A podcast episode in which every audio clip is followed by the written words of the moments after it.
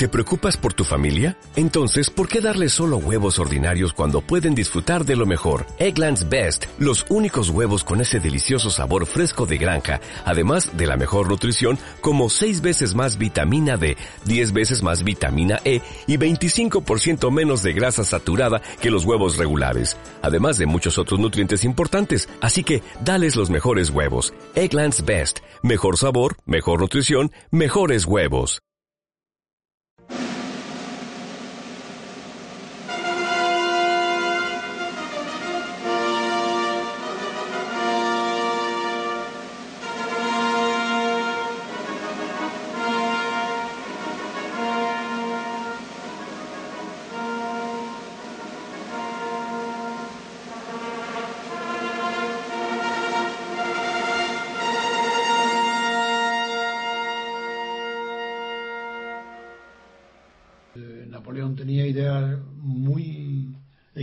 Sobre su poder.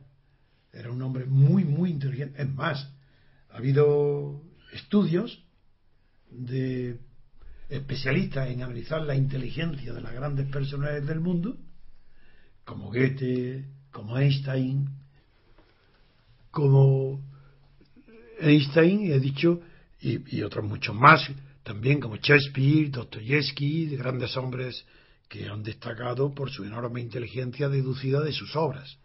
Pero no se hacía entonces lo que ahora se hace, que es que se puede analizar incluso el cerebro de los hombres más célebres por su inteligencia, como en el caso de Einstein. Respecto a Napoleón, que es de lo que hablamos, eh, es curioso que ha sido señalada su inteligencia como uno de los primeros del mundo, de toda la historia, por encima incluso de griegos Sí, sí, como Pericles. Pero ¿y cómo se hace este análisis de la inteligencia retrospectiva? Sin tener eh, la posibilidad de analizar la fisiología o la estructura cerebral.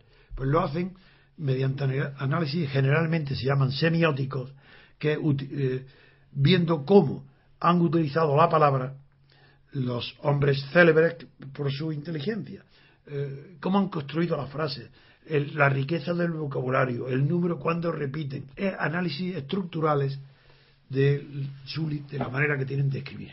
Y de ahí deducen la. Claro que es un método muy arriesgado, porque puede, puede haber hombres de un, vocabulario riquísimo, y sí, puede ser que tengan una gran memoria para el idioma, y sin embargo no ser, no ser inteligentes para la acción, porque eso implica un concepto equivocado de la inteligencia. No hay una inteligencia única que se manifieste de una manera o de otra, no, sino que hay inteligencias para determinados aspectos de, la vida o, del, de la comprensión del mundo. Hay una inteligencia especial para la acción y hay otras inteligencias para las teorías y dentro de las teorías hay una inteligencia distinta para la matemática y la lógica o la física son diferentes.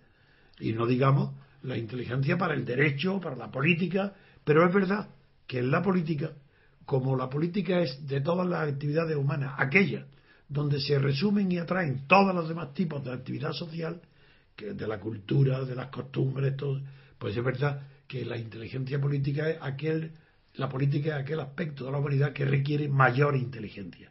Y desgraciadamente sucede lo contrario, que son las personas que tienen vocación política, generalmente son las menos inteligentes del país hay mucho más inteligencia en los profesionales que en los políticos. Es fácil encontrar abogados, médicos, arquitectos inteligentes. Es muy difícil encontrar políticos inteligentes, no solo en España, también en Europa.